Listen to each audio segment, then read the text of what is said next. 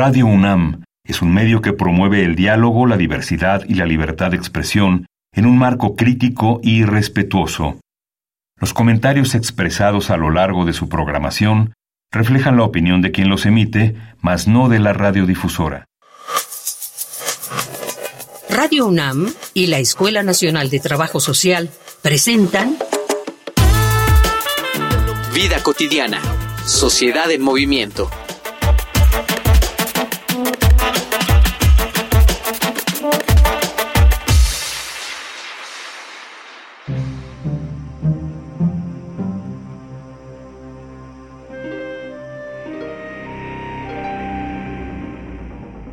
Bueno, pues bienvenidos a este programa Vida Cotidiana, Sociedad en Movimiento, un programa de la Escuela Nacional de Trabajo Social, por supuesto, en colaboración con Radio UNAM, que es nuestro hospedador y que le damos un saludo a todos sus radioescuchas. También aquí hoy vamos a hablar de redes sociales y depresión, un tema que está muy, muy en boga y que nos remite mucho a la gente jóvenes entre 0 y 27, 28 años. Son personas que están ahora muy metidas en las redes sociales desde muy pequeños. Les estamos enseñando a los niños a entrar a las redes sociales en esta nueva época. ¿Qué consecuencias tiene? Quédate con nosotros para escucharlo.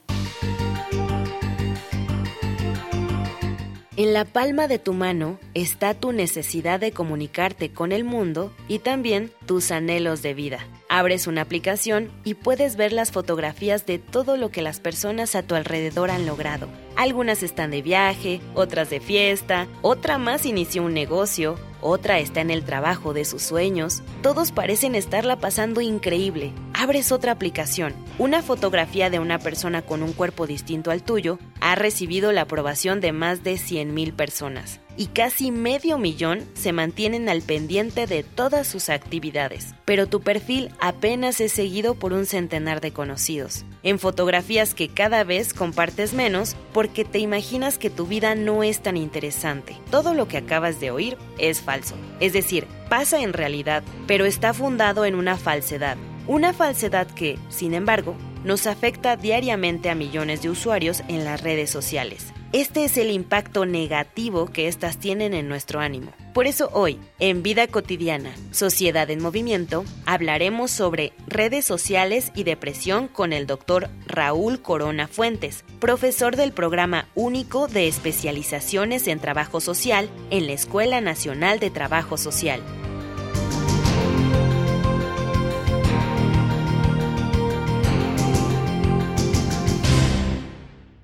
Si quieres proponer alguna temática a tratar en el programa, este es tu espacio. Ponte en contacto con nosotros a través de las redes sociales de la Escuela Nacional de Trabajo Social. Facebook, Escuela Nacional de Trabajo Social, ENTS, UNAM. Twitter, arroba ENTS, UNAM Oficial. Instagram, ENTS, UNAM Oficial.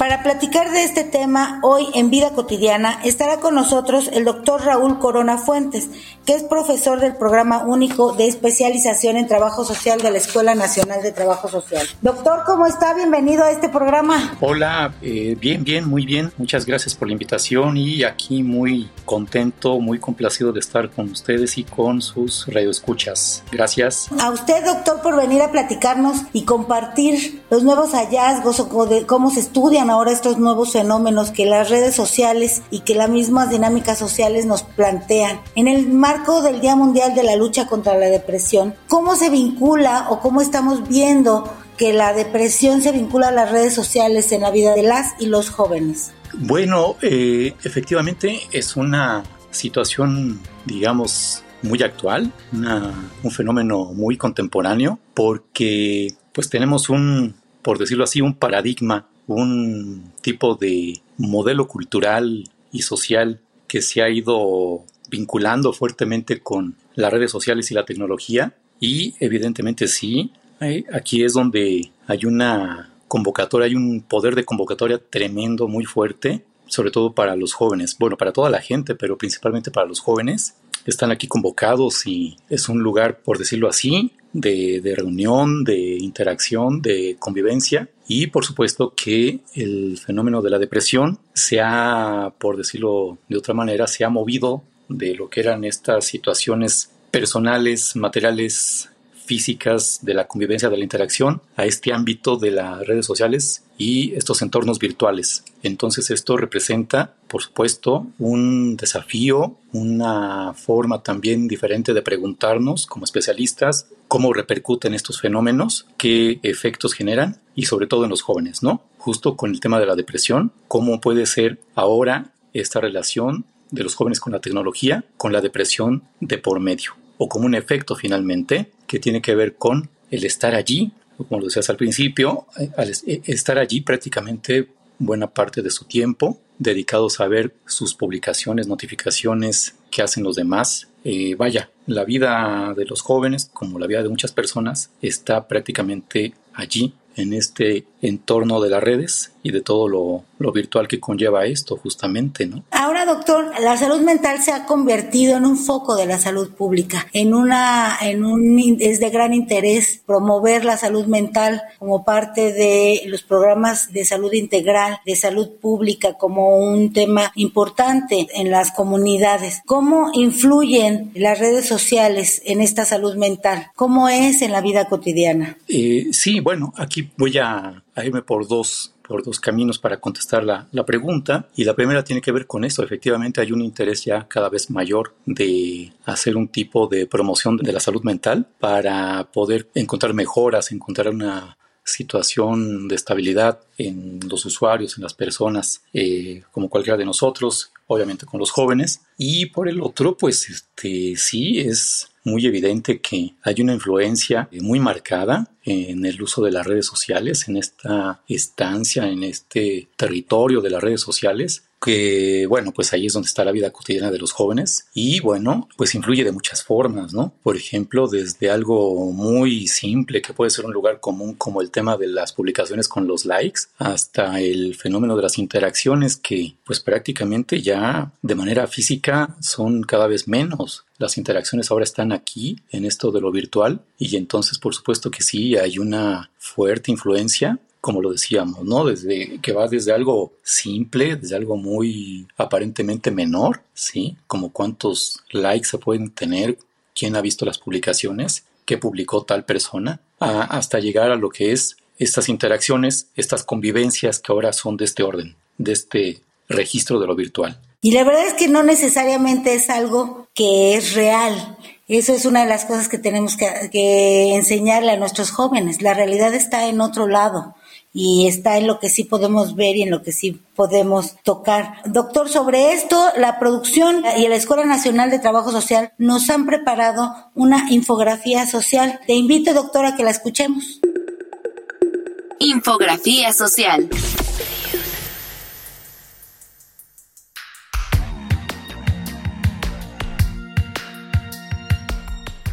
Las redes sociales se han convertido en un elemento clave para interactuar en el mundo digital y por lo mismo también están ocasionando efectos negativos, especialmente entre los usuarios más jóvenes, población en la que se han incrementado los casos de ansiedad y depresión. Estas plataformas tienen un patrón de activación neurológico similar al de las sustancias adictivas y su uso desmedido está vinculado con distintos trastornos. En adolescentes, el uso desmedido podría vincularse a síntomas de depresión o a baja autoestima debido al efecto ante la espera de reacciones y comentarios a las publicaciones que suben a la red. Del mismo modo, con el aumento en el uso de los dispositivos digitales, un número cada vez mayor de personas jóvenes optan por establecer relaciones de pareja a través de las redes sociales, lo que propicia vínculos amorosos inestables y poco funcionales. Pasar más de una hora en las redes sociales puede considerarse sobreexposición. De acuerdo con el INEGI, de los 88.6 millones de usuarios de Internet en México, el teléfono inteligente o smartphone es el dispositivo predilecto. Más de 85 millones de personas se conectan a la red usando este tipo de aparatos, mientras que el resto lo hace mediante una computadora portátil o Smart TV. Y de acuerdo con la Organización para la Cooperación y Desarrollo Económicos, Brasil, Colombia y México son los países que más consumen contenidos del teléfono celular y las redes sociales. En el caso de nuestro país, se les dedica entre 3.1 y 3.5 horas respectivamente. Los grandes ganadores en el juego de la conectividad móvil son las aplicaciones desarrolladas por Meta, Facebook tuvo un incremento en uso de datos móviles del 173% en la primera mitad del año, seguida por Instagram, con un incremento de 82%. La plataforma de videos TikTok le siguió con un aumento de 52% y la única que mostró un decremento fue WhatsApp, con un uso menor en 57% de datos móviles.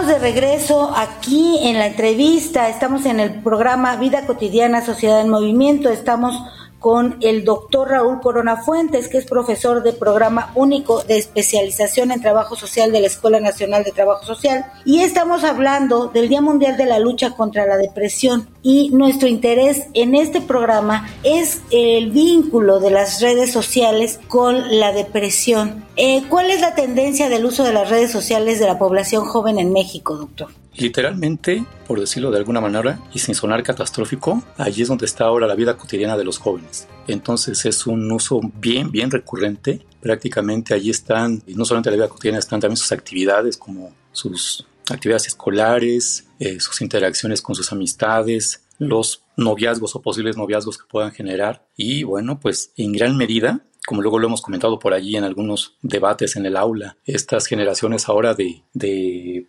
15 a 20 años, a 25 años, son generaciones que nacieron literalmente dentro de, por decirlo así, perdón por la palabra, en la, en la panza de lo que es la tecnología y las redes sociales y esos entornos virtuales. Y bueno, parece que es un destino manifiesto que su vida cotidiana y, y su forma de ser incluso se resuelvan, se estén dando en este lugar que son las redes sociales. Y además existen tantas redes sociales ya que a veces es difícil seguir al adolescente o al joven en tantos en tantas diferentes plataformas, en esta supervisión que debemos o deberíamos tener los adultos hacia los jóvenes. Hay tantas diversas, hay tantas interacciones eh, que, que, no entendemos o no necesariamente conocemos, que pues hay que actualizarnos también nosotros para la supervisión y el apoyo. ¿De qué manera la socialización digital ha afectado la socialización, la que conocemos como natural, aquella que era en el barrio, aquella que era en la casa? Sí, estaba pensando porque leía hace algunos días un texto de un psicoanalista italiano que hablaba sobre el tema de la madre, por decirlo así, y todo lo que conllevaba la relación con mamá, de, lo de, parte de los hijos con mamá, porque bueno, igualmente hablaba del padre. Y, y, pensaba justamente cómo el día de hoy esta función, por decirlo así, de maternaje o paternaje y además esta cuestión también de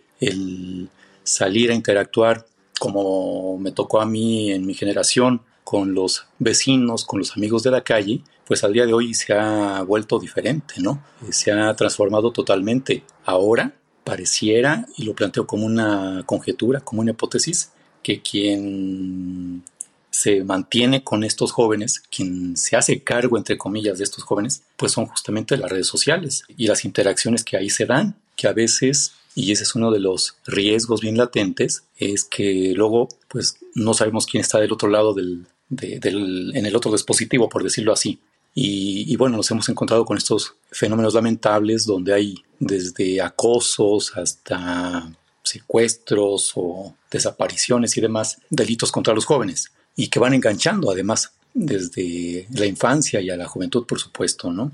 O sea, es como un anzuelo que pesca fácilmente, ¿no? La atención de los jóvenes. Y entonces las interacciones aquí se vuelven, como decías tú, Gloria, pues un, un riesgo, un riesgo un riesgo que es latente. ¿Y cómo podemos hacer entonces nosotros algo al respecto para que esta socialización digital pueda tener un cierto límite o, podamos darle una contención en el buen sentido de la palabra, ¿no? Creo que es una tarea amplia, es una tarea bastante grande la que tenemos como profesores, como investigadores, pero también como padres de familia que, que somos y que estamos conviviendo de alguna manera con los jóvenes. Entonces, el riesgo, ¿cuál es el riesgo de salud mental que tiene el, excesivo uso de redes sociales, la comparación, la, el, apartarse? ¿Cuál es? Bueno, pues los riesgos pueden ser diversos porque además de la depresión podemos tener también este fenómeno de la ansiedad, el estrés, la tristeza, por decirlo así también el, la disminución de la autoestima, del amor propio y además una banalización también que no es propiamente una cuestión psicológica, pero a final de cuentas puede repercutir de lo que es la imagen de sí mismo, de la vida misma de, de los jóvenes, porque, por decir algo, maestra, escuchaba en una sesión, un debate que teníamos, y una estudiante que está realizando una investigación comentaba que le sorprendía cómo es que había una suerte de invisibilidad o de naturalización de la violencia virtual, del bullying virtual, y a ella le llamaba mucho la atención, pero decía que los jóvenes que lo vivían lo vivían como algo que, que se daba, como algo normal. Entonces, me parece que esos son los riesgos y además, pues estos fenómenos que se nos presentan ahora con las redes sociales y estos entornos virtuales para los jóvenes, ¿sí? Es como una especie de abandono y orfandad que, que, pues ellos la viven allí y ahí es como buscan resolver esta situación personal en donde pues ante la falta de orientación o ante la falta de algo que les convoque para distanciarse de las redes sociales y de la misma tecnología o de estos entornos virtuales, pues ahí se quedan literalmente pues buena parte de su, de su tiempo y no está por demás decirlo, y de su vida misma, ¿no? Fíjate que acabas de decir una palabra muy dura, este, esta suerte de orfandad. Pareciera entonces que estamos con mucha gente, pero en realidad estamos solos y, y, y quizá ese sea un, un, riesgo importante. Hay que, hay que tejer redes que, que nos permitan estar acompañados en la realidad de manera solidaria, fraterna, pero de, la vida real. Y creo que eso hay que buscarlo y hay que impulsar a los jóvenes y a los adultos y a todos los que ahora estamos viviendo en esta vida de tecnología, pues hacer vínculos reales, vínculos fraternos, vínculos, eh, una red, una red que nos acoge, que nos abrace en los momentos buenos y en los momentos no tan buenos.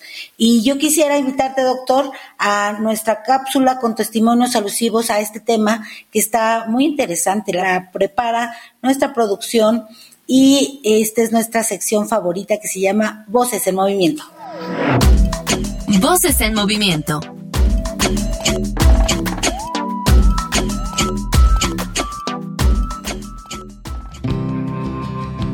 Hola, buenas tardes. Yo me llamo Roberto y tengo 26 años. Estudié comunicación. Yo las redes sociales en mi vida las utilizo principalmente para enterarme de lo que está pasando, ver memes, entretenerme y obviamente para estar en contacto con amigos o familiares. Pues fíjate que no suelo subir contenido a mis redes sociales en mi día a día porque no me gusta mucho compartir mi vida. Pero sí me gusta compartir cosas en Twitter de cosas que estoy pensando o algo que me dio risa, pero de mi vida personal generalmente no subo cosas.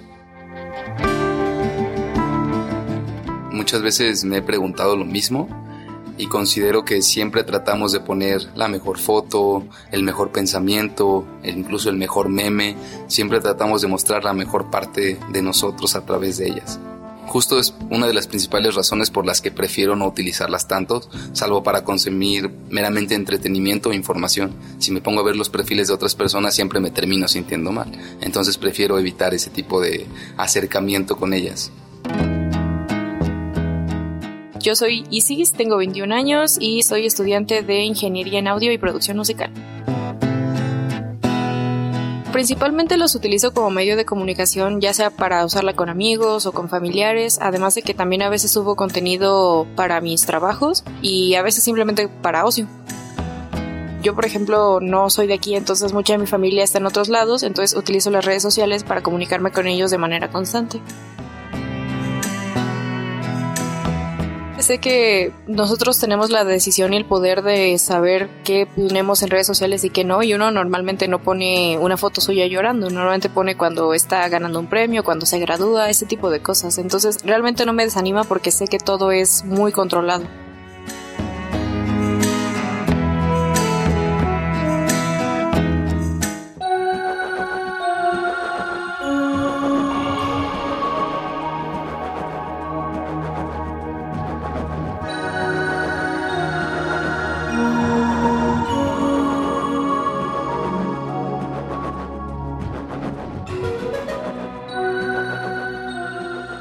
Bueno, y para ir ya perfilando nuestro término de este programa, doctor, eh, a los que nos están escuchando y escucharon voces en movimiento, les quiero platicar que estamos hablando del Día Mundial de la Lucha contra la Depresión, esta relación que, que ahora se da con redes sociales y la depresión de la cual estamos buscando luchar contra ella como sociedad, como profesión, como Universidad Nacional Autónoma de México, acoger a nuestros estudiantes, a nuestros profesores y darles un entorno seguro y un entorno que nos permita participar y que nos permita crear redes sanas, redes que nos permitan crecer. Y estamos con el doctor Raúl Corona Fuentes, profesor del programa único de especialización en trabajo social. Y bueno, pues doctor, como para ir cerrando un poco, ante este eh, panorama de las redes sociales, ¿qué prácticas en el día a día podemos realizar para prevenir la depresión o para estar al pendiente de la depresión de los jóvenes? Me parece que sí hay varias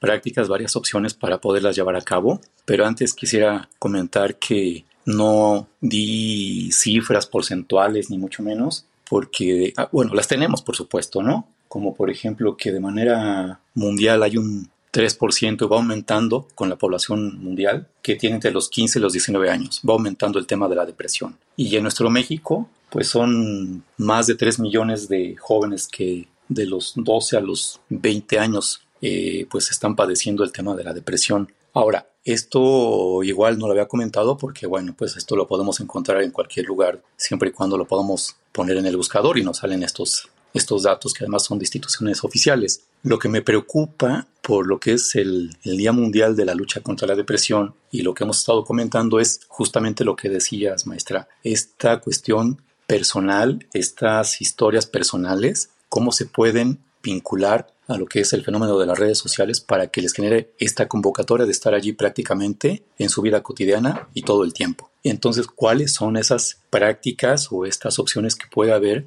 para pues empezar a recuperarnos, ¿no? Por decirlo así, no sé si sea la, mejor palabra, pero recuperarnos y recuperar a nuestros jóvenes de las redes sociales. Tampoco estoy diciendo que sean malas, ni mucho menos, porque no quiero caer en esta como cuestión de doble filo o de doble moral, porque no va por allí son útiles y tienen una función, pero tampoco podemos perder de vista, y sobre todo con estos jóvenes, que pues lo humano, lo físico, la interacción tal cual, eso es algo que siempre va a ser único y exclusivo, ¿no? Eh, y voy a esto también. ¿De qué manera podemos ser conscientes y promover la toma de conciencia con nuestros jóvenes? Me parece que ellos son lo suficientemente inteligentes y listos para saber que esto es algo que debe tener un límite. Ellos deben de ser efectivamente conscientes de que la vida tampoco tiene que estar allí todo el tiempo, Ajá.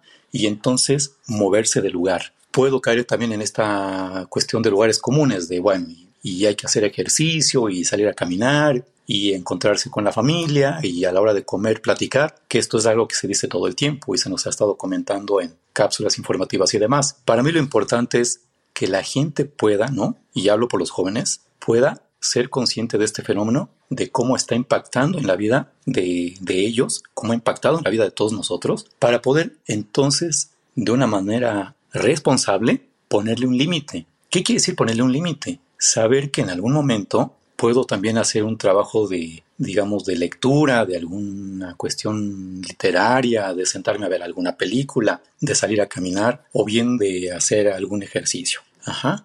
Pero esto es algo que debe generarse este movimiento interno con ellos mismos. Nosotros podemos decir mil cosas como adultos, como maestros, como especialistas, y está bien porque es nuestra función, pero ellos deben de tener esa autonomía, ese poder de decisión y esa responsabilidad de decir, bueno, ya fue suficiente y ahora voy a hacer este tipo de actividad que también me deja cierta satisfacción, cierto gusto, cierto interés, ¿no? Entonces, si podemos, y puede que sea algo pertinente, por supuesto, volvernos promotores de la salud mental, seguramente cualquiera lo puede hacer y ganaremos mucho con ello, ¿sí? Porque entonces esto implica irnos jalando entre todos, haciendo comunidad, establecer vínculos, establecer redes como se manejaba antes de las redes sociales virtuales, estas redes con lo familiar, con los amigos, en la comunidad para proponer algunas actividades, para poder hacer algunas eh, cosas como muy personales y de convivencia con los demás. Esto sin lugar a dudas sería maravilloso. Y no pierdo yo la, el, optimismo y la expectativa de que en algún momento pueda ser así, ¿verdad? eh, es una tarea que es válida para todos, jóvenes y pues no tan jóvenes como yo que ya ya no lo soy, ¿no? y no dejemos a las personas que están en nuestra casa solos. Busquémonos, busquémonos espacios. Hacer comunidad me parece que es una palabra clave para muchos, muchos de los males que ahora vemos en, nuestra contemporaneidad. Hacer comunidad es una buena palabra y es un buen, y es un buen trabajo, es un buen consejo. en el marco mundial de la lucha contra la depresión, estamos aquí platicando en el programa Vida Cotidiana, Sociedad en Movimiento de la Escuela Nacional de Trabajo Social con Radio UNAM Estamos hablando y hablamos hoy con el doctor Raúl Corona Fuentes. La lucha contra la depresión es de todos, la lucha contra la depresión tiene que ser todos los días. Y pues llegamos al término, doctor, de nuestro programa.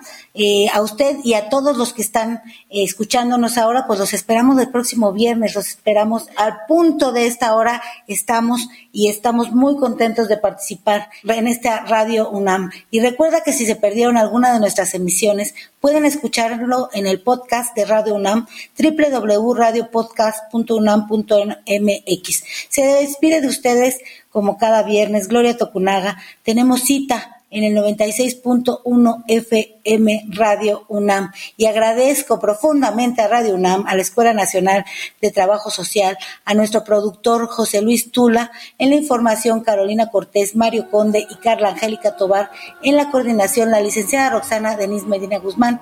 Y gracias a todos los que hacen posible este programa. Muchas gracias, nos escuchamos después.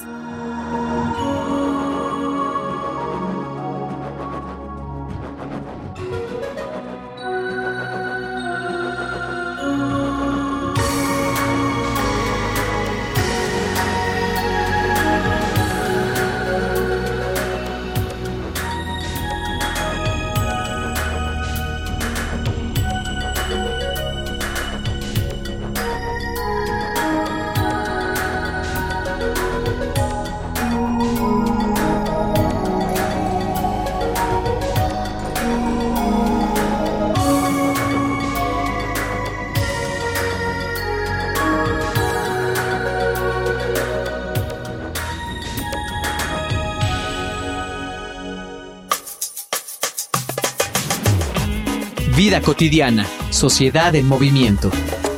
Es una coproducción entre Radio UNAM y la Escuela Nacional de Trabajo Social.